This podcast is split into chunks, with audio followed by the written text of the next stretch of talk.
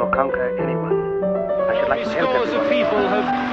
Gentiles, black As this epidemic COVID started to spread, did you find yourself thinking that there were parallels with what you'd seen before? History is not the past. A podcast series brought to you by the Munich Documentation Center for the History of National Socialism in the framework of the exhibition Tell Me About Yesterday Tomorrow. Herzlich willkommen zur Podcast-Reihe History is not the past. Diese Folge beschäftigt sich mit einer Analyse der Gegenwart. Mein Name ist Christine Hamel, ich bin Reporterin und Autorin beim Bayerischen Rundfunk und spreche im ersten Beitrag dieser Folge mit dem Soziologen Armin Nasehi über die Einblicke, die die Corona-Krise plötzlich in die Funktionsweisen unserer Gesellschaft erlaubt. In dem zweiten Beitrag geht Juliane Bischoff, Kuratorin am NS-Dokumentationszentrum in München, mit den Gründern des Forums für zeitgenössische Kunst und demokratische Kultur, Leon Kahane und Fabian Bechtle, antiaufklärerischen Zeittendenzen auf den Grund. Dazu ein Lied der Künstlerin Michaela Meise, Chemalim. Unter dem Eindruck der rassistisch motivierten Morde am 19. Februar 2020 in Hanau, ihrer Heimatstadt, hat sie das Stück Cemalim, das im Original vom türkischen Musiker Erkin Koray stammt und 1973 veröffentlicht wurde, in deutscher Übersetzung eingespielt. Die Corona-Pandemie kann man als soziologischen Großversuch verstehen. Für einen Moment lang hat sie aus heiterem Himmel die Dynamik unseres Alltags außer Kraft gesetzt. Ein Moment der Wahrheit? Was zeigte sich etwa über Abhängigkeiten? Und welche Folgen hat eine Politik der Dringlichkeit für die Demokratie? Fragen, über die ich mit dem Professor für Soziologie an der LMU München, Armin Nasehi, gesprochen habe. Armin Nasehi zählt weltweit zu den renommiertesten Soziologen. In der Corona-Krise hat er die deutsche Regierung beraten. Zudem ist er Mitglied der Leopoldina Expertengruppe, die eine langsame Rückkehr zur Normalität empfohlen hatte. Sein letztes, in diesem Jahr erschienenes Buch Das große Nein untersucht Formen des gesellschaftlichen Protests. Herzlich willkommen, Herr Nassi, zur Podcast-Serie History is not the past. Sie sind ja Systemtheoretiker, das heißt, Sie untersuchen die Funktionssysteme und die Funktionslogik der Gesellschaft. Kann man denn diese Corona-Pandemie als gewissermaßen Großversuch verstehen, der nahezu alle Bereiche der Gesellschaft auf den Kopf gestellt hat? Ist Corona weit mehr als ein Naturphänomen, abgesehen davon, dass es wahrscheinlich die meist kommentierte Krise auch der Moderne ist. Ja, ob es die am meisten kommentierte Krise der Moderne ist, das muss ich noch erweisen. Aber vielleicht ist die Moderne selbst die größte Krise, die die Moderne kommentiert hat. Also als Systemtheoretiker interessiert mich natürlich, wie die Gesellschaft mit sozusagen ihren internen Instanzen mit dieser Geschichte umgeht. Und es stimmt schon, dass fast alle Bereiche der Gesellschaft auf den Kopf gestellt werden. Andererseits sehen wir ja im Moment durchaus, dass die Gesellschaft mit genau den Mitteln reagiert, die sie hat und die sie immer hatte. Also es ist ja keineswegs so, dass die Gesellschaft, wie soll man sagen, unerwartet reagiert. Wir haben es mit einem unerwarteten Geschehen zu tun, das schon, wobei es nicht für alle unerwartet war. Also es gab durchaus viele Menschen, die gesagt haben, natürlich wird so eine Pandemie auch kommen, aber es ist, sagen wir mal so, für uns Alltagsmenschen schon unerwartet und eine Ausnahmesituation.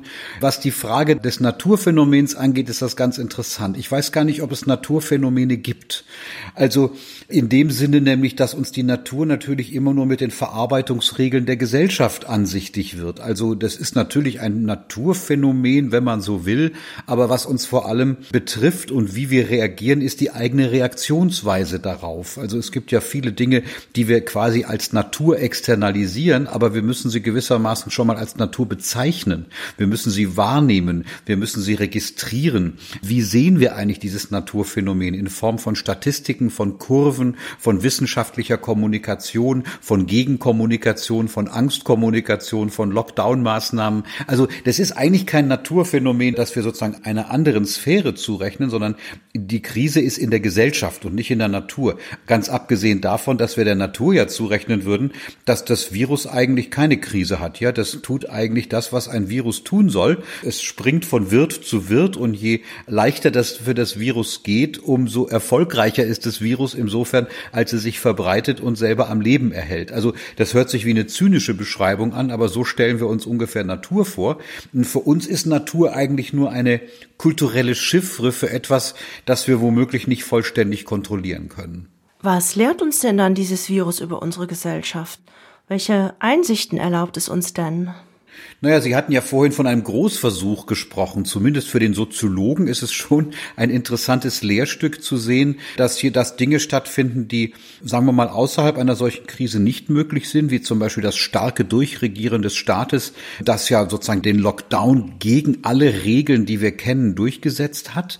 Das ist ja eine wirkliche Ausnahmesituation. Aber auf der anderen Seite reagiert die Gesellschaft eben dann doch wieder sehr erwartbar mit ihren eigenen Mitteln. Das kann man erkennen, wie die sind. Also war spätestens in dem Moment, in dem man begonnen hat, den Lockdown wieder zurückzunehmen, haben eigentlich die Instanzen der Gesellschaft das getan, was sie immer getan haben. Das ökonomische System musste ökonomische Probleme lösen. Das politische System muss politische Probleme lösen. Also das erste heißt, wie kann man sozusagen wieder den Cashflow erhöhen und gewissermaßen am Markt bleiben, was ja eine sehr legitime Perspektive für ökonomische Akteure ist. Und für Politik heißt das, wie halte ich mich eigentlich wählbar vor einem loyalen medialen Publikum mit den entsprechenden Maßnahmen. Und andere Bereiche haben das auch gemacht. Universitäten und Schulen haben entsprechend reagiert. Kunst und Kultur haben entsprechend reagiert. Die Medien haben entsprechend reagiert. Und sie tun das eigentlich nach wie vor mit den gleichen Mitteln, mit denen sie es sonst auch immer tun. Also das Problem von Ökonomie besteht darin, zahlungsfähig auf Märkten zu bleiben. Das ist in so Krisensituationen noch schwieriger, als es sonst ist. Das Problem von Politik ist, wählbar zu bleiben. Das ist in Krisensituationen Situation noch schwieriger, als es sonst ist. Also Ihre Frage war ja, was lernen wir eigentlich daraus? Der Soziologe lernt daraus, dass die Gesellschaft eigentlich sehr träge ist und mit den Mitteln arbeitet, die sie hat, weil sie hat nämlich keine anderen als die eigenen. Trotzdem war es ja eine Erfahrung, dass plötzlich alles anders ist. Es kann plötzlich auch alles anders laufen. Und dieser Lockdown aus heiterem Himmel war ja doch auch eine starke Erfahrung, die gezeigt hat, dass die vielbeschworene Alternativlosigkeit, dieser Rückzug auf Sachzwänge, vielleicht doch nicht so alternativlos ist, wie immer dargestellt. Welche Erfahrungen lassen sich denn daran anknüpfen? Hat das eine Reichweite? Gibt es da Botenstoffe? Na, zunächst muss man ja fast ironisch sagen, dass der Lockdown nur durchsetzbar war, weil man ihn für alternativlos gehalten hat. Also das ist ja doch eine ganz, eine, fast schon eine witzige Situation, dass man eigentlich solche radikalen Maßnahmen nicht im Diskurs hinkriegt, sondern wirklich durch relativ starke Machtausübung des Staates, der kaum widersprochen worden ist, weil sie tatsächlich als alternativlos erschien. Jetzt im Nachhinein wird natürlich diskutiert, war das alles nötig, war das alles richtig und so weiter. Aber in der Situation Situation erschien es als alternativlos. Das sozusagen als Vorrede zur Antwort auf Ihre Frage. Jetzt hoffen natürlich viele und sagen, das war ja eine Alternative zu vielem, was wir gesehen haben. Man muss sich klar machen, und ich, das ist für mich als Soziologe eigentlich die wichtigste Lehre aus dieser Geschichte, das war eine Ausnahmesituation. Also die Ausnahmesituation heißt tatsächlich, in dieser Situation des Durchregierens hat fast alles anders stattgefunden als sonst. Und jetzt die Hoffnung zu haben, dass manche dieser Mittel, zum Beispiel zur Bewältigung der Klimakrise oder auch zu anderen Krisen womöglich eine Befähigung darstellt, dass die Gesellschaft anders auf die Dinge reagieren kann, als, sagen wir mal, mit der Alternativlosigkeitssemantik, dass alles immer so weitergehen soll. Daran glaube ich nicht so recht, weil spannenderweise stellen wir ja fest, dass es Alternativen gibt und sobald es Alternativen gibt, eigentlich die normalen Konflikte der Gesellschaft losgehen. Also man könnte ja auch sagen, eigentlich ist es alternativlos, dass wir auf den Klimawandel Klimawandel auf eine ganz bestimmte Art und Weise reagieren sollten. Aber es gibt sehr viele Alternativen. Also Alternativen heißt, unsere Lebensweise ist nicht so, dass wir das Zwei-Grad-Ziel erreichen kann, weil es eben Alternativen zu diesem Notwendigen gibt. Und die Gesellschaft ist so komplex, dass wir das eben nicht eins zu eins durchsetzen können. Kann es denn wohl sein, dass wir Corona überdramatisieren? Gibt es da so etwas wie eine mediale Überlastung vielleicht? Also eine mediale Überlastung gibt es in jedem Fall. Ob das eine Überdramatisierung ist, das hängt natürlich von den Kriterien ab, von denen man ausgeht. Also die mediale Überlastung heißt natürlich, das ist das Thema Nummer eins und man kommt an dem Thema eigentlich nicht vorbei. Man kann eigentlich sehr schön sehen, wie Medien funktionieren in den wenigen Tagen, in denen der Mord an Floyd in den Vereinigten Staaten im Vordergrund stand, war das die erste Meldung in den Nachrichten. Und es wurde dann kurz danach wieder verdrängt durch Corona-Nachrichten. Das ist natürlich in solch einer Ausnahmesituation das Thema Nummer eins. Ob das eine Überlastung ist, das ist noch die Frage. Ich meine, es gab einen großen Informationsbedarf. Die Überlastung besteht wahrscheinlich darin, dass die Medien nicht das tun kann, was der naive Beobachter der Medien von ihnen verlangt, nämlich Orientierung zu bekommen. Also die Überlastung bestand vor allem darin, dass wir widersprüchliche Informationen bekommen haben, was ja in einer liberalen Gesellschaft geradezu normal ist, was uns jetzt aber in der Situation, wo wir Eindeutigkeit haben müssen, durch durchaus überfordert. Ob das eine Überdramatisierung ist, ich meine, was sind tatsächlich die Kriterien? Wir leben ja zurzeit in der merkwürdigen Situation, dass wir zumindest in der Bundesrepublik im Vergleich zu eigentlich fast allen anderen Ländern, wenn wir etwa an die Todesraten denken, hervorragend durch diese Krise bis jetzt gekommen sind und wahrscheinlich durch sehr strenge Maßnahmen viele Tode und Tote verhindert haben. Man sieht aber diesen Erfolg nicht, weil diese Tode nicht stattgefunden haben. Deshalb sieht es im Moment wie eine Überdramatisierung aus. Nach meinem Dafürhalten ist es das keineswegs eine Überdramatisierung. Man muss nur nach Norditalien gucken und sich daran erinnern, vor welchen Bildern wir standen, kurz bevor es den Lockdown gegeben hat. Also ich glaube schon, dass wir erstaunlich rational durch diese Krise durchgegangen sind.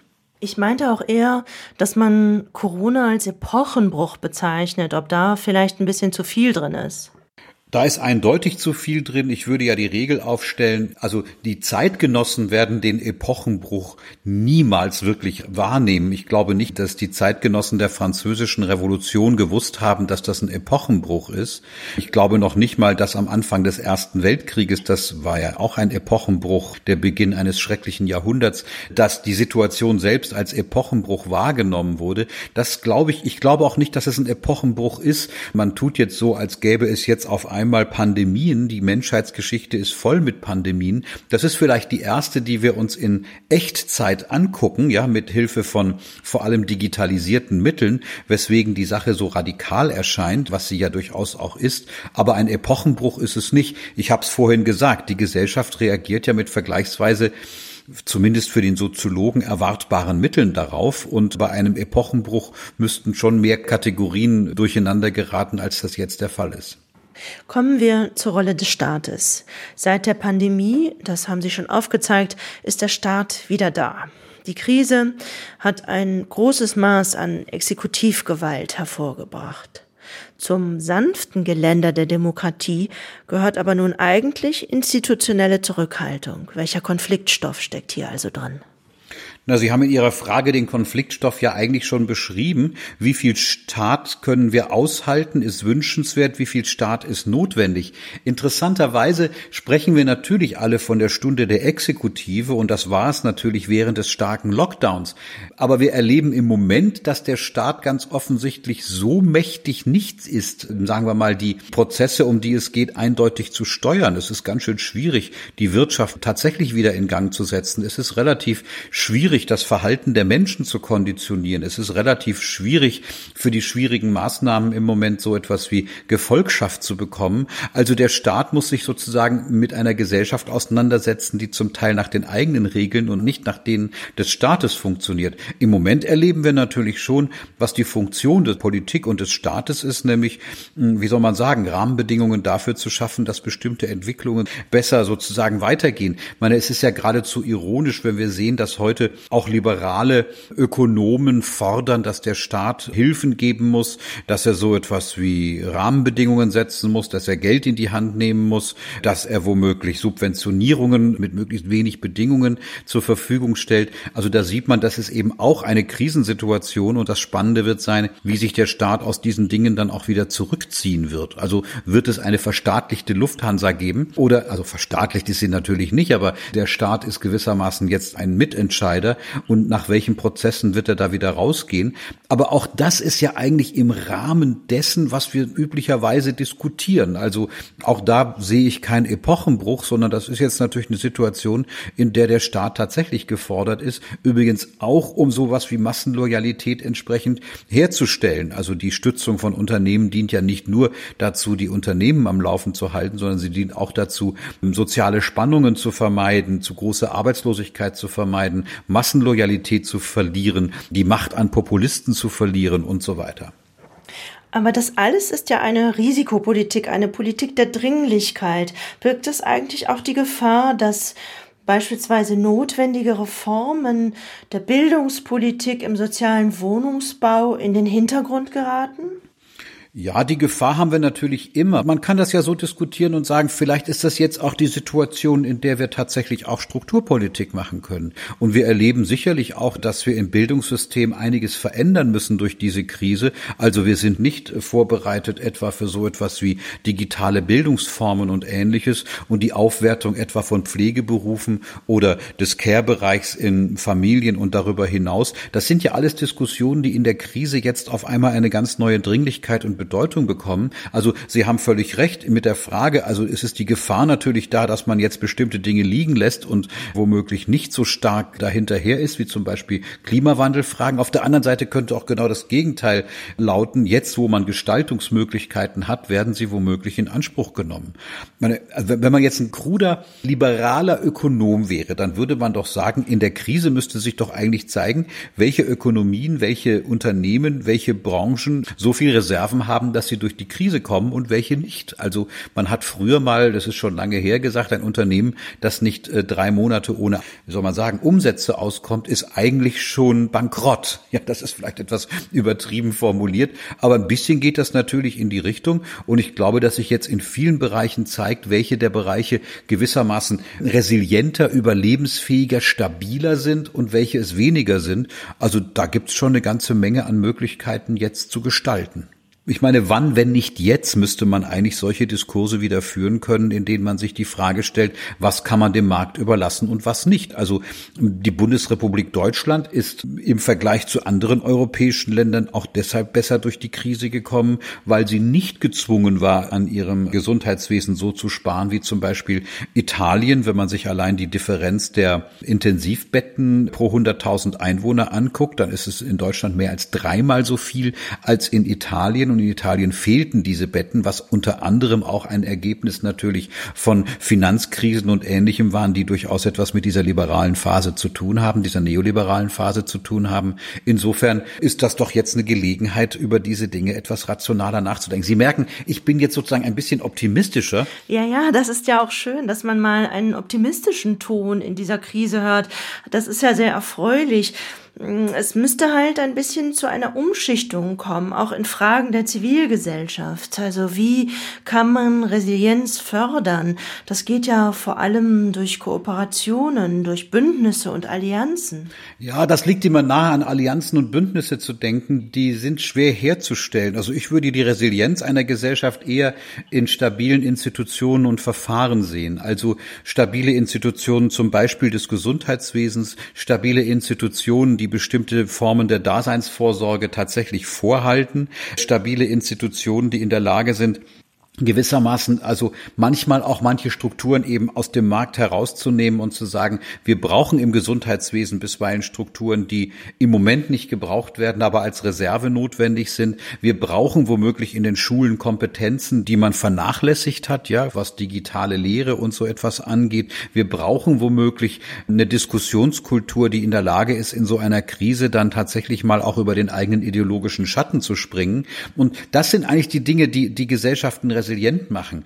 Die Zivilgesellschaft ist eigentlich immer eine schöne sorry, wenn ich das so sage, ein begrifflicher Anker, den wir suchen, aber die ist auch ziemlich manchmal in Frage zu stellen. Also sie hat manchmal sehr positive Auswirkungen, aber manchmal ist sie halt auch das Problem, ja, nämlich in der Weise, dass es zum Beispiel ganz schön schwierig ist, so etwas wie eine Mentalität herzustellen, sich tatsächlich an die Regeln des Lockdowns zu halten, tatsächlich zu sehen, dass wir nicht nur in der jetzigen Situation leben, sondern womöglich ein bisschen noch durchhalten müssen. Also da bin ich erheblich skeptischer, aber ich glaube, dass tatsächlich Verfahren und Institutionen, die müssen wir schätzen lernen. Übrigens auch die Verfahren und Institutionen der Demokratie. Also es ist schon eine große Leistung, durch solch eine Krise zu kommen und die Demokratie dabei nicht zu beschädigen. Ich hätte vielleicht als Machthaber früher die Parlamente beteiligt, früher die Legislative beteiligt bei so strengen Maßnahmen, die wir erlebt haben. Das sind ja alles Dinge, die wir oftmals viel zu wenig schätzen und wir sehen es in manchen Ländern, in denen diese Institutionen im Moment in Frage gestellt werden. Da hat auch die Zivilgesellschaft relativ wenig Chancen, etwas zu erreichen. Sie können sich vorstellen, dass ich jetzt vor allem an die Vereinigten Staaten denke. Wir können an diesem Trump, wenn man das für einen Großversuch hält, tatsächlich sehr deutlich sehen, was passiert, wenn man die Legitimität und auch die Legitimation von solchen Verfahren in Frage stellt. Das hat radikale Auswirkungen auf die Gesellschaft und auf die gesellschaftlichen Konflikte. Ja, es ist sowieso interessant zu sehen, wie die Krise die Populisten richtig gehend demaskiert. Das sieht man ja überall. Die Frage ist nur, wie lange das hält und ob die Anhänger das auch so sehen.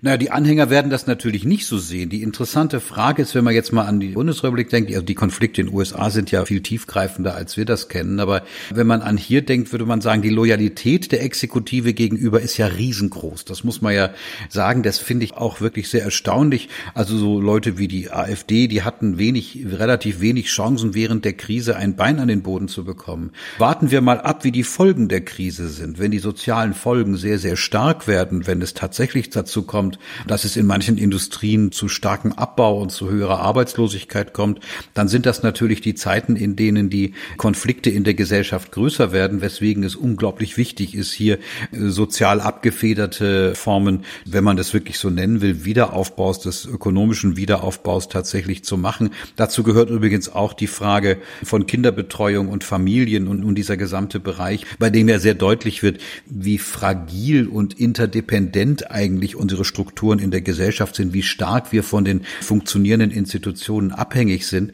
Da wünsche ich mir einen Lernprozess, wie abhängig die unterschiedlichen Teile der Gesellschaft voneinander tatsächlich sind. Und gegen Populismus kann man am besten vorgehen, wenn man so etwas wie Handlungsfähigkeit vorzeigen kann. Populismus ist überall dort eigentlich stark geworden, wo man ja eine starke Elitenkritik machen konnte und sagen konnte, das eigentliche Volk, die wirklichen Angehörigen des Volkes müssen gegen die Eliten Eliten aufstehen, weil die nicht in der Lage sind, die Strukturen entsprechend einzurichten. Jetzt ist eigentlich die Chance zu beweisen, dass das nicht stimmt. Wenn ich mal einen Satz zu den Familien sagen darf, da findet gerade ein Lernprozess statt, ja, bei dem man sehen muss, wie stark sind eigentlich funktionierende Familienformen, wie wir sie kennen mit starker Arbeitsteilung, mit äh, berufstätigen Eltern, mit Kindern, die sehr stark auf Betreuungseinrichtungen, und zwar sowohl Schulen als auch Kitas, als auch andere Formen angewiesen sind. Wie stark erleben wir da, dass funktionierende Institutionen eigentlich die Grundlage einer liberalen Gesellschaft sind? Also wir erleben jetzt, wenn die Menschen zurückgeworfen werden in die privaten Lebensformen ohne äußere Unterstützungssysteme, dann kommen sozusagen alte Geschlechterrollen wieder, dann entstehen ganz andere Formen von Konflikten und Überlastungen. Wir erleben jetzt, wie wichtig es für Kinder ist, auch andere Bezugspersonen als die eigene Familie zu haben. Und zwar nicht nur als Betreuung, sondern eben auch als Form der Auseinandersetzung. Und darüber können wir doch gut lernen, wie eine funktionierende Gesellschaft eigentlich funktioniert, wenn diese ganzen Institutionen wegbrechen. Und vielleicht sollten wir das schätzen lernen und sie noch besser einrichten, ja, zu sehen, dass der primäre und der sekundäre Bildungsbereich wahnsinnig wichtig ist und zwar sowohl für die Kinder als auch für die Familien, als auch für die Geschlechterverhältnisse, als auch, würde ich sagen, für die Arbeitsorganisation von Menschen. Wie stark erleben wir, wie Hilfestrukturen in Familien, Care nennt man das heute, von Voraussetzungen abhängig sind, die wir meistens nicht diskutieren. Das sind die Dinge, die man jetzt angehen muss und angehen kann. Und da bin ich optimistisch, dass wir jetzt eben durch die Krise geradezu dazu gezwungen werden, uns dazu zu verhalten. Und das sollten wir auch entsprechend tun, weil da Gefahren da sind, dass man das dann wieder vergisst. Die Krise als Chance, das wäre schön.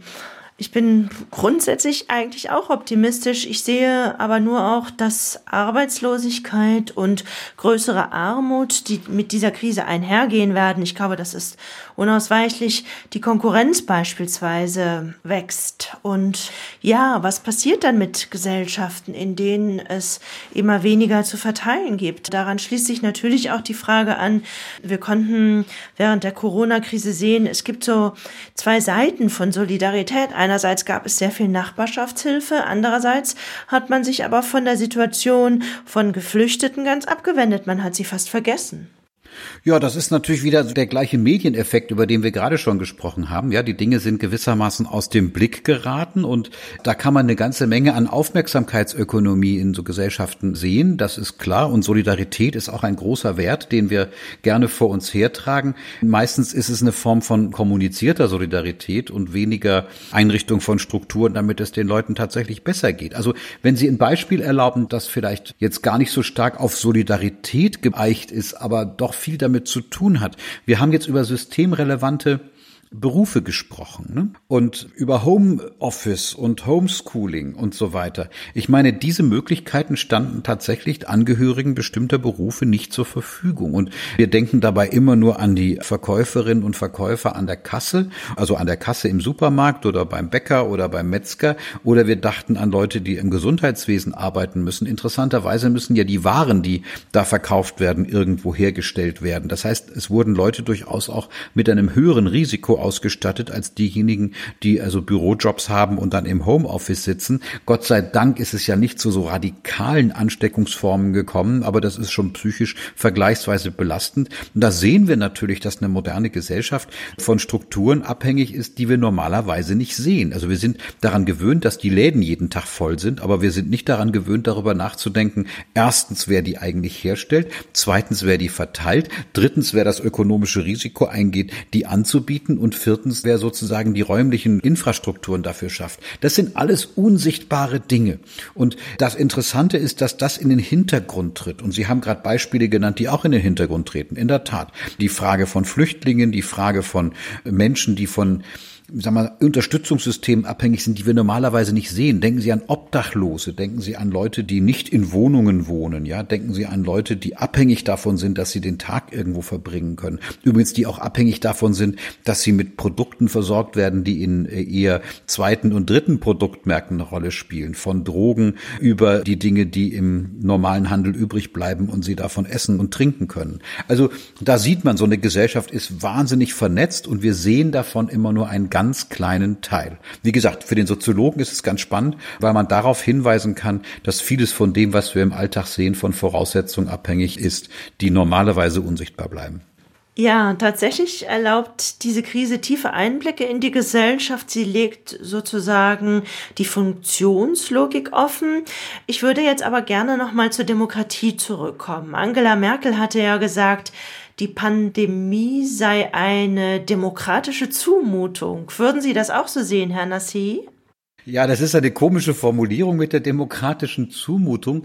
Also ich meine, was sie wahrscheinlich damit gemeint hat, ist, dass es eine Zumutung ist, sozusagen ein Problem, das so aussieht, als würde es von außen kommen und man jetzt gewissermaßen Entscheidungen treffen muss, die tatsächlich den demokratischen Prozess nicht außer Kraft setzen, aber mit mehr Macht reagieren lassen müssen, als wir das üblicherweise kennen. Das ist in der Tat eine demokratische Zumutung. Insofern ist diese Formulierung, von der ich nicht weiß, wie geplant sie eigentlich war, gar keine misslungene gelungene Formulierung. Also es ist eine demokratische Zumutung, Grundrechte einschränken zu müssen. Es ist eine demokratische Zumutung, den Wirtschaftsverkehr einschränken zu müssen. Es ist eine demokratische Zumutung, das Bildungssystem fast zumachen zu müssen. Es ist eine demokratische Zumutung, im Moment etwas Alternativloses entscheiden zu müssen. Also eine demokratische Zumutung deswegen, weil man tatsächlich hier mal in dem Bereich von Alternativlosigkeit sich bewegt.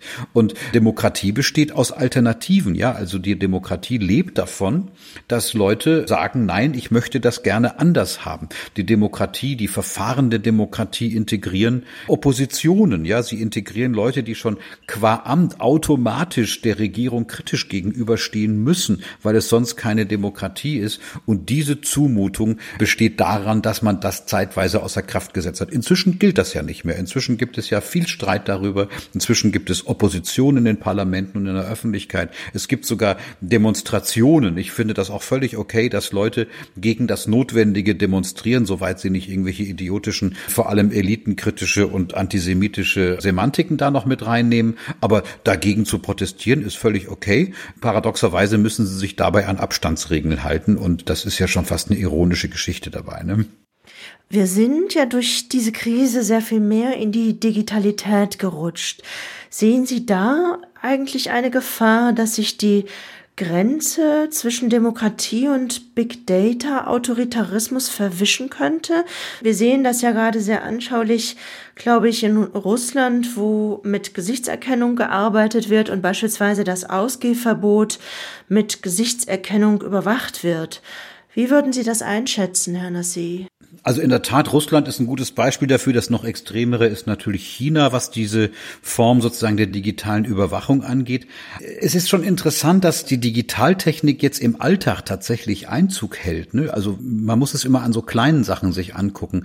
Wer jetzt alles bargeldloses, kontaktloses Zahlen für etwas hält, was im Alltag ganz gut funktioniert, das sind ganz neue Schichten in der Gesellschaft, die vorher damit nichts zu tun haben wollten. Wir unterhalten uns über Videochats und es wird fast alles im Netz eigentlich erhoben. Das heißt, es fallen unglaubliche Daten an und wir wissen natürlich, dass diese Daten, ja, wie soll man sagen, sowohl eine politische als auch eine ökonomisches Asset, wenn man so will, sind. Also die Verschiebung von vielen Praktiken auf digitale Praktiken, das findet im Moment in der Tat statt. Das hat übrigens auch durchaus, ja, strukturelle Auswirkungen auf andere Industrien. Das muss man ganz klar sagen.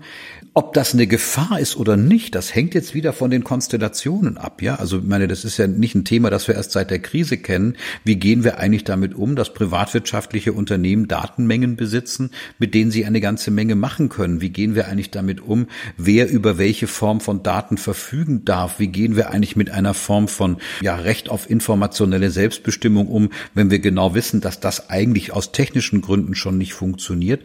Das wird in der Krise jetzt wie viele andere Dinge nochmal sichtbarer. Also es ist nicht so, dass die Krise das verursacht hat, sondern in der Krise wird nochmal sichtbarer, was mit diesen Dingen passiert. Und das auch im positiven Sinne. Also die Beobachtung der Krise benutzt auch die Digitaltechnik. Ja, also noch nie ist so eine Krise in digitaler Form in Echtzeit beobachtbar gewesen. Man arbeitet jetzt tatsächlich an Detektionssystemen, die äh, in der Lage sein sollen, mit Hilfe digitaler Mittel Ausbruchssituationen vorherzusehen, weil man bestimmte Muster erkennen kann. Das sind ja zum Teil Dinge, auf die man durchaus positiv gucken kann. Und das ist wieder genau das gleiche Beispiel, bei dem wir feststellen, es kommt auf die Konstellation in der Gesellschaft an, wie das stattfindet. Dass das in Russland weniger demokratisch passiert, als es hier möglich ist, das wundert uns beide nicht.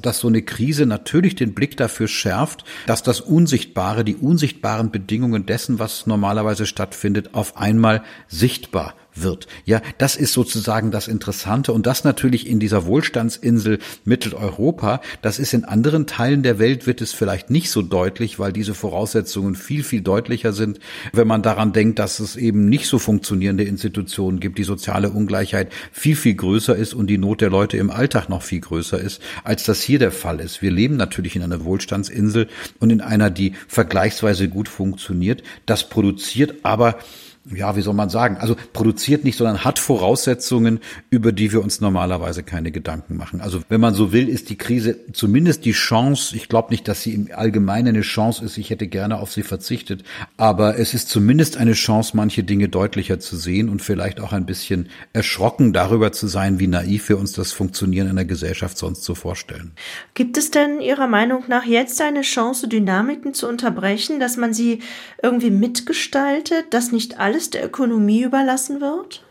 Viel interessanter ist die Frage, ob man sozusagen in diesen komplexen Strukturen, in denen man die Ökonomie ja nicht einfach wegdenken kann, sondern die ist auch die Bedingung dafür, dass manche der Strukturen überhaupt funktionieren können, wie man sich sozusagen eine Koexistenz vorstellt. Was doch jetzt deutlich wird, ist doch, wie stark unsere Lebensformen genau davon abhängig sind. Also wir sind davon abhängig, dass wir jeden Monat unser Geld verdienen. Ein Staat ist übrigens auch davon abhängig, dass das Geld, das er verteilen will, irgendwo erwirtschaftet wird. Das vergisst man meistens. Also Kapitalismuskritik besteht oftmals in einer Kritik ökonomischer Praktiken, ohne dass man sieht, dass die ökonomischen Praktiken auch die Mittel bereitstellen, die man dann politisch entsprechend verteilen will. Also da sieht man wieder, dass es gewissermaßen doch die Interdependenzen der Teile der Gesellschaft, wie soll man sagen, also komplexer sind, als wir uns das üblicherweise vorstellen. Also die Ökonomie ist Lösung und Problem gleichzeitig. Das gilt übrigens auch für die Demokratie. Ja, also manches ist durch schnelles Entscheiden vielleicht einfacher, aber wir würden auf die Demokratie nicht verzichten wollen und wir würden wahrscheinlich auf den komplexen Alltag in modernen Gesellschaften auch nicht verzichten wollen. Die Gestaltungsräume liegen eigentlich immer an den Schnittstellen dieser unterschiedlichen Anforderungen Veränderungen, die wir haben. Also wir erleben doch im Moment, dass wir, was sagen wir mal, die Alltagskultur angeht, mit einer unglaublichen Liberalisierung zu tun haben, mit einer Pluralisierung zu tun haben, mit einer Symmetrisierung in fast allen Zusammenhängen. Also Dinge, die wir vorher für völlig unmöglich gehalten haben, die symmetrisieren sich im Moment. Denken Sie an, ja, denken Sie zum Beispiel an Geschlechterverhältnisse. Die wirken im Moment so schlecht, weil die Kriterien ganz andere geworden sind, als sie vor kurzem noch gewesen sind. Warum diskutieren wir im Moment so stark über Rassismus, das liegt doch nicht daran, dass es erst seit drei Monaten Rassismus gibt, sondern es liegt daran, dass eine Sensibilität für das Thema ganz offensichtlich da ist. Warum diskutiert eine jüngere Generation über Work-Life-Balance, als hätte es das Problem vorher nicht gegeben? Sie diskutiert das deshalb, weil die Schnittstellen heute anders organisiert werden. Warum diskutiert man in Schulen heute tatsächlich über die Frage, ob äh, bestimmte Formen des frontalen Unterrichts und der eigentlich Inaktivierung von Schülerinnen und Schülern überwunden werden muss? Also ich will das nicht schönreden, aber zu sagen, dass wir in einer Welt von Alternativlosigkeit leben, das galt für keine Gesellschaft in der Geschichte weniger als für die Gegenwartsgesellschaft. Ich muss gestehen, dass ich als Soziologe mich manchmal schon wundere, wie sehr wir uns in diesen kritischen Sätzen einrichten, zu sagen, wir leben in einer Alternativlosigkeit und man hat überhaupt keinen Gestaltungsspielraum und die Demokratie kann es eigentlich gar nicht machen und man muss es wiederentdecken, als hätte es das jemals gegeben. Das unterschreitet bedeutet eigentlich sozusagen die Empirie, die wir im Moment sehen können. Und ich glaube, dass die Krise im Moment davon auch etwas zeigt. Was steht Ihrer Meinung nach jetzt an? Was gehört zu den dringlichsten Aufgaben? Also ich meine, die dringlichste Aufgabe ist doch wahrscheinlich, dass wir zu einer nicht neurotischen Form von Normalität zurückkommen. Ne? Ich meine, so die, wir haben gar nicht gesprochen über die Alltagsfolgen dieser Geschichten. Ja, wir müssen Menschen aus dem Weg gehen, wir müssen Masken tragen, wir müssen sozusagen den anderen nicht als Gegenüber, sondern als Virusträger behandeln. Also die Frage ist, wie kommt man da eigentlich raus? Ja, das ist gar nicht so einfach, glaube ich. Ich glaube, dass die psychischen Folgen dieser Krise noch gar nicht äh, abgesteckt sind. Und natürlich kann man das in jedem einzelnen Bereich sich angucken. Also dieses Wir, das gibt es gar nicht. Was müssen eigentlich Schulen jetzt aus dieser Situation lernen? Was müssen Familien aus der Situation lernen? Was müssen Unternehmen eigentlich lernen, wenn sie selber auch resilienter aus solchen Krisen rauskommen müssen? Was müssen die Parteien lernen, um sich gewissermaßen äh, für solche Krisen als, ja, handelnde Akteure darstellen zu können? Was müssen wir eigentlich in unserem privaten Leben hinkriegen, damit wir das können? Also dieses dieses Wir einer modernen Gesellschaft, das gibt es eigentlich gar nicht. Ich muss gestehen, für mich selber würde das tatsächlich als Soziologe bedeuten, und das ist jetzt halt mein Job, ja, das müssen andere nicht machen. Was lernen wir eigentlich aus dieser Krise über die Struktur der modernen Gesellschaft und manchmal auch über manche Diagnosen, die uns sehr leicht eigentlich von der Hand gehen, aber ja, in dieser Krise in ihrer hohen Vernetzbarkeit und Komplexität womöglich zeigen, dass die Dinge nicht so leicht zu steuern sind, wie man es gerne hätte. Also ganz am Anfang unseres Gesprächs haben wir über diese Ausnahmesituation gesprochen. Die Ausnahmesituation ist tatsächlich eine Ausnahmesituation. Das Spannende ist, was lernen wir eigentlich daraus? Ja, wir lernen daraus, wie unglaublich schwierig diese Sache mit der Gestaltung tatsächlich ist und dass es trotzdem gerade in dieser Zeit, ich wiederhole meinen Satz nochmal, mehr Alternativen gibt, als man sich das jemals vorstellen konnte ein positiver Anstoß, vielleicht ein historisches Moment, um Veränderungen anzustoßen. Ich danke Ihnen sehr, Herr Nassé, für dieses sehr ertragreiche, spannende Gespräch. Armin Nassis Rückbindung des Denkens an unser Handeln im Alltag und an konkrete Erfahrungen. Zudem ein Plädoyer für Optimismus und Erinnerung an die vielfältigen Freiräume in der Gesellschaft, die es aller attestierten Trägheit der Gesellschaft zum Trotz vielleicht in Zukunft besser auszunutzen gilt. Auch weil wir es zunehmend mit rechter Mobilmachung und antiaufklärerischen Tendenzen zu tun haben. Mit rechtem Terror auch. Die Berliner Künstlerin und Liedermacherin Michaela Meise hat auf der Grundlage eines türkischen Liedes den Opfern des Terroranschlags von Hanau im Februar 2020 einen Song geschrieben. Cemalim, der Titel.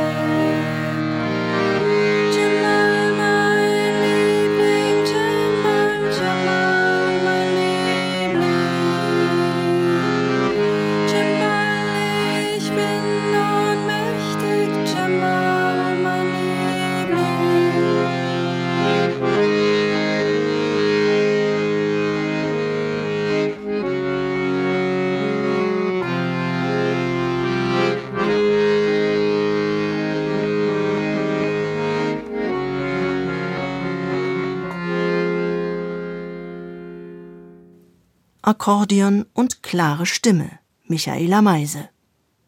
Populismus, reaktionäre Stimmungen, Kulturpessimismus, identitäre Narrative und antimodernistische Tendenzen sind im Aufwind. Welche Weltbilder transportieren sie? Und wie und wo bilden sie sich in der Kunst und Kultur ab? Welche politischen Gefahren birgt der Wunsch nach Eindeutigkeit? Darum geht es in dem zweiten Gespräch dieser Folge, das Juliane Bischoff mit den Künstlern Leon Kahane und Fabian Bechtle führt. Beide Künstler arbeiten mit Video, Installationen und Lecture-Performances. Im Fokus die Lücken in der NS-Erinnerungsarbeit, Rassismus und antimoderne Sehnsüchte. Leon Kahane und Fabian Bechtle sind Mitbegründer des Forums Demokratische Kultur und zeitgenössische Kunst. Leon Kahane studierte Freie Kunst an der Universität der Künste Berlin. In Fotografien, Videos, Installationen und Performances beschäftigt er sich mit aktuellen geopolitischen Entwicklungen und internationalen Beziehungen im Nachkriegseuropa und nimmt dabei häufig Bezug auf seine eigene Familiengeschichte. Fabian Bechtle studierte Bildende Kunst an der Hochschule für Grafik und Buchkunst in Leipzig und an der Kunsthochschule Lyon. Er arbeitet mit den Medien Video, Installation, Performance sowie Lectures und setzt sich kritisch mit der Konstruktion kultureller Vorstellungen auseinander. Beide leben und arbeiten in Berlin. Mein Name ist Juliane Bischoff und gemeinsam mit Miriam Zadow und Nikolaus Schafhausen habe ich die Ausstellung Tell Me About Yesterday Tomorrow im NS-Dokumentationszentrum München mitkuratiert, in dessen Rahmen diese Podcast-Reihe entstanden ist. Leon, Fabian, schön, dass ihr da seid.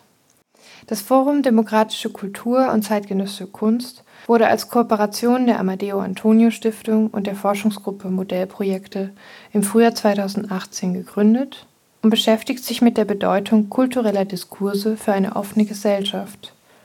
In eurer Arbeit steht der kritische Blick auf die politische und ästhetische Selbstpositionierung von Kunst und Kultur im Zentrum. Ich würde unser Gespräch gerne mit der Frage beginnen, was 2018 die Motivation für euch war, das Forum Demokratische Kultur und zeitgenössische Kunst zu gründen. Also ich denke, wenn man sowas macht, ist es immer eine Kombination aus verschiedenen Sachen. Das eine ist, dass wir beide Künstler sind, deshalb auch aus einer ästhetischen Praxis kommen und natürlich auch deshalb einen gewissen Einblick immer hatten in die Kunstwelt und auch in die Diskurse, die dort eine Rolle spielen. Das ist das eine. Das andere ist, dass wir, wie viele andere Menschen auch, natürlich auch politisch interessiert sind. Und dann braucht es manchmal so eine Art von ja, ein, zwei Sachen, die einen vielleicht ärgern oder stören oder wo man denkt, da gibt es eine Art von Lücke, die man vielleicht füllen muss.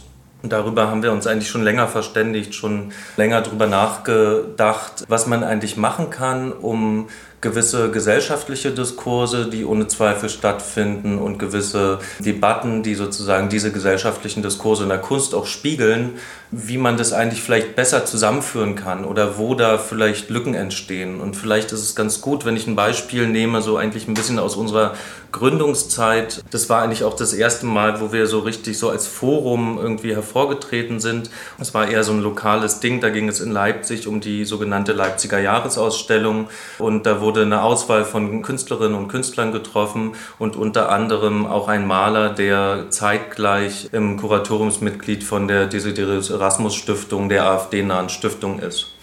Und da hat sich eigentlich für uns schon eine Art von Problematik insofern gezeigt, als dass die sagen wir mal, die offenen Strukturen innerhalb der Kunst, so, die zwar auch Kritik erlauben und so, dass die aber nicht unbedingt bedeuten, dass man das auch mit Standpunkten irgendwie zum Ausdruck bringt. Denn es hat sich zum Anfang in dieser Diskussion zumindest so dargestellt, dass es ganz schnell um die Frage der Kunstfreiheit ging und nicht mehr darum ging, ob man jetzt mit so jemandem überhaupt zusammenarbeiten möchte oder nicht. Und da haben wir uns so ein bisschen reingeworfen in diese Debatte, in diese Diskussion. Und da hat sich für uns dann auch gezeigt, und das ist dann vielleicht auch sowas, was das Forum eigentlich immer begleitet und was uns irgendwie immer beschäftigt, dass wir gemerkt haben, dass der Kulturbegriff oder der Kunstbegriff eigentlich ähm, nicht statisch ist, sondern ständig unter Druck ist.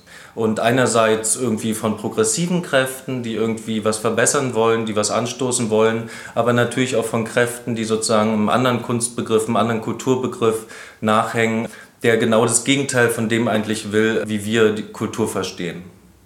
Ja, vielleicht kann man dazu noch sagen, dass sich, das war für uns auch deshalb interessant, weil es der erste Fall ist, den wir beobachtet haben, wo sich ein politischer Wandel, würde ich mal sagen, der spätestens ab 2015 stattgefunden hat, ein deutlicher, auch wirklich sozusagen im Kulturfeld ausgetragen wurde. Und vorher wurde immer ein bisschen spekuliert, was könnte denn passieren, was ist denn, wenn jetzt zum Beispiel die AfD Kulturpolitik macht. Und für uns war eigentlich von vornherein klar, dass die AfD hauptsächlich Kulturpolitik macht und dass ihre ganze Rhetorik und alles eigentlich, äh, da geht es viel stärker um Kultur als um tatsächliche Politik, um Kulturfragen.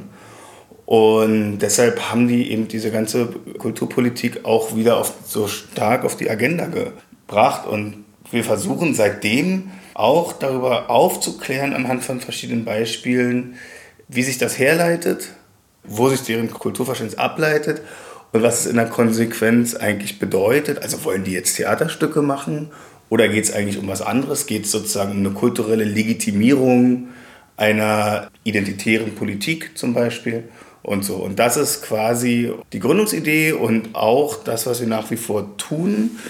Und was uns dabei auch ganz wichtig ist, ist immer wieder darauf hinzuweisen, an welchen Stellen dann die, sagen wir mal, etablierte oder gängige Narrative in der Kunst auch anschlussfähig sind daran. Ja? Also dann eben entsprechend auch durchaus gekapert werden aus den jüngeren neurechten Milieus, zum Beispiel um die identitäre Bewegung, Götz Kubitschek, die haben sich inzwischen aufgespalten, aber trotzdem folgen die ja noch einem ähnlichen Ziel.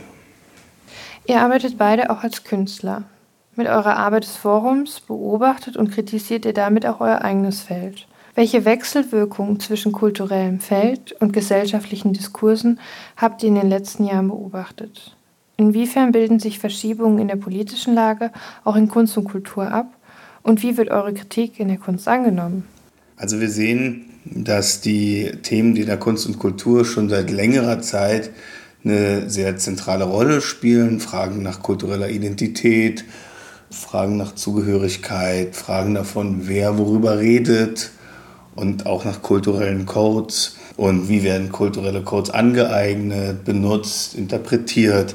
Das sind Fragen, die auch jetzt in Deutschland zunehmend in der Politik besprochen werden. Das sehen wir ganz deutlich. Da hat sich also was angenähert.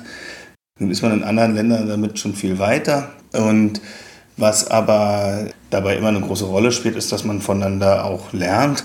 Und die deutsche Geschichte gibt sehr viel Stoff her, um daraus zu lernen. Und was wir mit dem Forum immer versuchen, ist, auf diese aktuellen Themen einen kritischen Blick werfen aus der Perspektive der deutschen Geschichte und vor allem der deutschen Kulturgeschichte. Also wenn man sieht, dass eigentlich progressive Ideen auch bei regressiven Gruppen anschlussfähig sind, dann ist das schmerzhaft. Aber man muss die Sachen ansprechen und die stehen dann im Raum. Das heißt, wir versuchen da ganz viel über Symbole und Sprache und Codes uns an diese Schnittstelle ranzuwagen. Ja, wie wird das aufgenommen? Unterschiedlich. Manche nehmen das durchaus dankend an und wollen dann auch darüber diskutieren. Und das ist ja eigentlich auch, worum es am Ende geht. Und uns geht es ja nicht darum zu sagen, dass irgendwelche Leute irgendwas nicht mehr machen dürfen. Im Endeffekt können Künstler ja machen, was sie wollen. Die Intention ist eigentlich für uns nicht so wichtig. Für uns ist aber wichtig, dass in der Rezeption erkannt wird, dass es eine Intention gibt und dass es auch eine Lesbarkeit von Arbeiten geben kann. Wie wird denn der Begriff der Kultur in aktuellen politischen Zusammenhängen verwendet? Welche Funktion fällt dem Begriff im politischen Diskurs zu und welche Vorstellungen von Gesellschaft werden über den Kulturbegriff verhandelt? Also grundsätzlich dient der Kulturbegriff ja als Projektionsfläche für ziemlich viele unterschiedliche Sachen. So, und natürlich wird er vor allen Dingen dann politisch, wenn er an Identität gekoppelt ist. Ja, also wir haben ja zum Beispiel in Deutschland diese interessante Eigenheit, dass sich Deutschland als Kulturnation versteht. Und insofern, wenn man das schon mal im Hinterkopf hat, dann weiß man, was für eine Art von Sonderrolle die Kultur in Bezug auf Nationenbildung, in Bezug auf Identitätsprozesse in Deutschland spielt. Ja, und da spielt sie sozusagen eine quasi konstituierende Rolle für das, was man als ja irgendwie mit Nationenbildung verknüpft. Und wenn man sich das dann anschaut, sieht man aber auch, dass sich dieser Kulturbegriff oder deutsche Kulturnation-Begriff natürlich auch gewandelt hat. Ne? Unter Nationalsozialisten war an die Rasse geknüpft und heute haben wir eine sehr freie, lebendige Kulturszene. Und dennoch äh, spielt sozusagen diese deutsche Kultur ja eine zentrale Rolle, so als Slogan eigentlich so. Dass auch klar wird, dass die offene Gesellschaft gebunden ist an eine offene Kultur, die sich eben aus allen Individuen und allen Perspektiven zusammensetzt und nicht gebunden ist an die Idee einer Leitkultur zum Beispiel. Und deshalb ist unser Kulturverständnis eigentlich ganz stark geprägt auch von einer Affirmation von der offenen Gesellschaft und der Demokratie, die Kulturen in sich aufnehmen, integrieren und repräsentieren.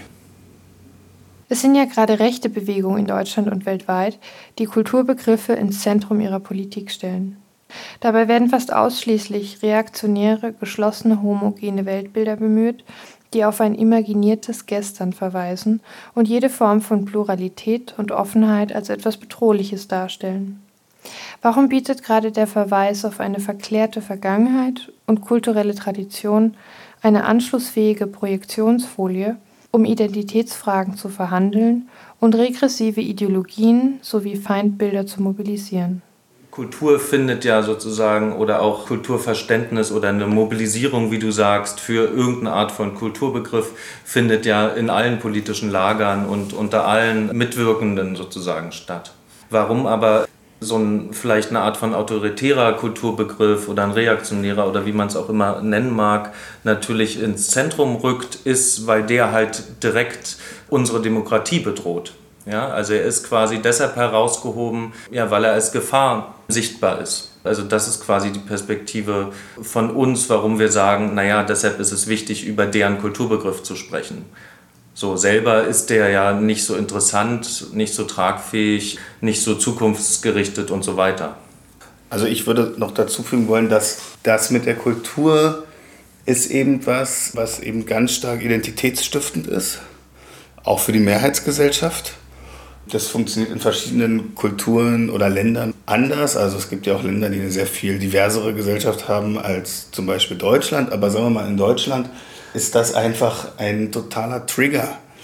Also die Behauptung, es könnte einen potenziellen Kulturverlust geben durch die Diversifizierung der Gesellschaft, durch die Entwicklung, die fortschrittlichen Entwicklungen, das ist quasi das, womit man am stärksten die Leute an sich binden kann und wo man am stärksten zugreifen kann auf deren Gefühlswelt. Mit Politik ist es nicht so leicht, an die Gefühle der Leute zu appellieren. Aber mit Kultur, also mit Realpolitik meine ich, aber über die Kultur, über Kulturverlust kann man auf eine ganz andere Art und Weise seine Positionen transportieren. Das ist auch nichts Neues, in, auch gerade in Deutschland nicht. Also die Abwehr gegen Modernisierungsprozesse wurde immer verargumentiert über den Verlust der Kultur der dadurch entstehen würde. Und das ist ein Szenario, das ist dann, würde man dann als Kulturpessimismus auch beschreiben. Also Die moderne oder die, die fortschrittliche Gesellschaft wird sozusagen als etwas gesehen, als eine Form der Kultur, die die kulturelle Identität, die explizite des Landes zerstört. Und das gilt es aufzuhalten. Die jüngste Arbeit des Forums ist eine Vortragsreihe, die ihr für das Weserburg Museum für moderne Kunst in Bremen produziert habt. Dort stellt ihr unter dem Titel Antimoderne Kontinuitäten Tendenzen heraus, die das demokratische Selbstverständnis unserer Gesellschaft bedrohen. Ihr zeigt dies in Auseinandersetzung mit kulturellen Codes und Bildern, moralischen Haltungen oder den Umgang mit Erinnerungskultur auf. Könnt ihr anhand dieser Reihe die Themen und Perspektiven des Forums noch einmal konkret aufzeigen? Ja, wir haben das Glück gehabt, für das Museum Weserburg in Bremen jetzt jüngst so eine Vortragsreihe, eine Videovortragsreihe zu konzipieren. Und wir hatten uns überlegt, allen vier Teilen die Überschrift zu geben, antimoderne Kontinuitäten. Denn die Antimoderne oder besser gesagt das ablehnende Verhältnis zur Moderne, zur Veränderung, das ist was, was wir in ziemlich vielen Bereichen immer wieder sehen, was uns oft begegnet, was uns auch in allen möglichen politischen Lagern immer wieder begegnet. Und wir haben vier Schwerpunktthemen gesetzt. Eins davon war zum Beispiel die Projektion auf den Osten also inwiefern der Osten das Natürliche, das Ursprüngliche aufruft und damit ein Gegenentwurf zur, ja, zum Kosmopolitismus, zur Moderne, zu irgendwie progressiven Gesellschaftsentwürfen ist. Und eine zweite Ausgabe war zum Beispiel die Traditionslinien der deutschen Kunst, wo es genau darum ging, inwiefern ähm, die Kulturnation oder Nation und Kultur aneinander geknüpft sind. Und es gab auch noch zwei andere Themen, aber was sozusagen wichtig ist in diesen antimodernen Kontinuitäten, dass sie sich in verschiedenen Bereichen abzeichnen und natürlich die Grundfrage aufwerfen, ja, warum wird eigentlich mit der Moderne so gehadert? Und was bedeutet es eigentlich, sich ja einem irgendwie ursprünglichen Phantasma hinzuwenden? Und da ist natürlich der Begriff des Kulturpessimismus sehr wichtig, denn der zeichnet genau diesen Punkt ab, in dem die Leute sagen, okay, hier ist die Moderne in dem Fall gescheitert und wir gehen davon aus, dass hier alles den Bach runtergeht und wir müssen uns zurückwenden an ein wie auch immer geartetes goldenes Zeitalter. Und genau in diesen Gedanken bildet sich schon so eine Art von Querfront, eine Querfront, die sich mehr oder weniger als Opfer der Moderne von progressiven Entwicklungen, von Diversifizierung etc sieht. Und das ist eigentlich vielleicht auch als Überschrift das, was uns fürs Forum grundsätzlich auch interessiert, die verschiedenen Gemengelagen und die Reaktion auf progressive Entwicklungen eigentlich zu untersuchen. Das ist auch immer sehr interessant, wenn man sich mal anschaut, was ist typisch kulturpessimistisch. Das entwickelt sich ja meistens in einem Feld, wo die Moderne quasi gedeihen konnte und sich entwickelt hat. Also wenn man jetzt sagt, wer ist ein typischer Kulturpessimist, ich würde jetzt mal nach Amerika schauen. Im Moment Donald Trump, der wirklich ein Produkt eigentlich viel mehr der Kunst- und Kulturszene ist des Landes und damit auch der Moderne und gleichzeitig genau das total ablehnt. Also wenn man ihn aus dieser Perspektive betrachtet, fängt auch seine ganze Politik an Sinn zu machen, die sich quasi nicht an politischen Faktoren ausrichtet, sondern an kulturellen Faktoren und eigentlich alles ablehnt, was Errungenschaften der Moderne sind, auch wenn er ganz genau davon ein Produkt ist und ein Profiteur ganz genau aus dieser Moderne. Und wir sehen eigentlich an den Punkten, wo wir am meisten Fortschritt und am meisten Veränderung haben, dann sehen wir auch, dass die Fürsprecher der Antimoderne, die sich als Opfer dessen sehen, besonders laut werden. Ja, und das hat Alexis de Tocqueville eigentlich ganz gut in seinem Paradox beschrieben, der nämlich genau an diesem Punkt ausmacht, dass in dem Moment, wo diese antimodernen Einstellungen in dem Fall am meisten herausgefordert sind und am meisten ins Hintertreffen geraten, sie eigentlich sich nochmal zum Schluss so richtig entfalten und auch durchbrechen und in der Gesellschaft sichtbar werden. Also man könnte auch sagen, beim Tocqueville-Paradox, um es mit dem Tocqueville-Paradox nochmal zu beschreiben, dass die Möglichkeiten der Modernisierung und der Moderne überhaupt und der Aufklärung, die ja Teil der Moderne ist, überhaupt erst zu dem Punkt geführt haben, dass man auch die Probleme der Moderne erkennen kann.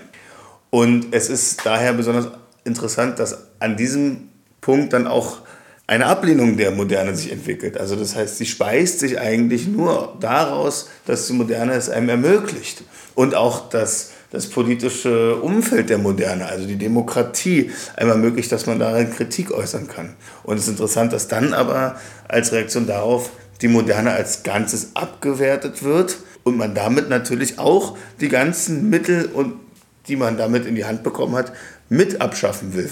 Allen voran die Aufklärung und wenn die Aufklärung abgeschafft ist, ist im Prinzip auch die Demokratie passé.